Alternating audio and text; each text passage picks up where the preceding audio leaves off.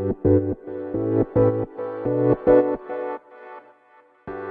はようございます。なつきです。今日は差別化についてねお話ししていこうかなと思います。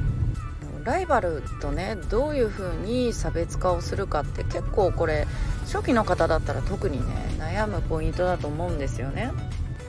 でまあなんかこう商品ってこう私だけのみたいな感じですごいアピールしようとする人とかまああとはなんかそのブランディングなのかなちょっとなんか面白くするとかねあの面白いニックネームをつけたがるとか面白いキャッチコピーにしてしまうとかね、うん、なんかそういう方を時々見かけるんですよ。でそういうねなんか面白いのつけるのが、まあ、差別化しようと思ってるのかはわからないけどまあでも多分どっかでねこう何て言うんだろうな自分は他の人と違う目立ちたいみたいな感じだと思うんですよね。うん、なんだけど差別化ってなんかそういうところじゃないんですよね。そう私だけのなんかメソッドみたいにとかさえーと、個別サポートが手厚いですとかってみんな言うんだけどもそれってね差別化じゃなくてみんなそうなんですよ。みんなね個別サポート手厚いんですよ。個別サポートつけてるところはね。そう。でまあ差別化できないじゃんってなるんだけどまあそこはもう自分の経験を語ってまあ自分はこういう経験をしてきたから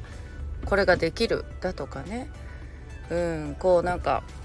その人だけのものって言ったらやっぱり経験じゃないですか。しまあそこに共感もしますよね自分と同じ経験を持ってる人に共感してこの人だったらって思ったりとかね、うん、差別化ってそういうことなんですよね。そう私最初に教えられた 最初に教えられたのが誰もやってないことを成し遂げないとなんか差別化できないよみたいなことを教えられてなんか数ヶ月それえそんなことできるのかな？自分がなんか記録作らないとダメみたいなことをその時は言われたんですよ。で確かになんかそういうこと言う人もいるんだろうなと思うんですよね。まあ未だにそういう人がいるかは分かんないけど。そうでもなんかその記録を持ってるからとかさほら他の誰もやってないとか何日間連続とかさでもそれ知らないだけで結構みんなやってるんですよね。何日間連続ライブとかさ例えばよ。うん、でなんかそれって結局なんかその記録みたいな感じだけでうん。差別化とは違うしそれをやったから売れるっていうわけじゃない、うん、でまあそういうふうに言う人もいるけどまあでもね差別化するってやっぱり自分の、ね、人とは違う経験をしているとかね。そうそう。それをもとに自分のこの商品ができてるんですよ。っていうことですよね。うん自分がなぜそれをお客様にね提供しているのかとかね、うん、そういうところで選んでもらえるんですよね。はい。ということで今日は差別化についてね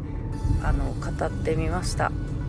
今日もね暑いでしょうが暑いかもしれませんが良い一日をお過ごしください。またお会いしましょう。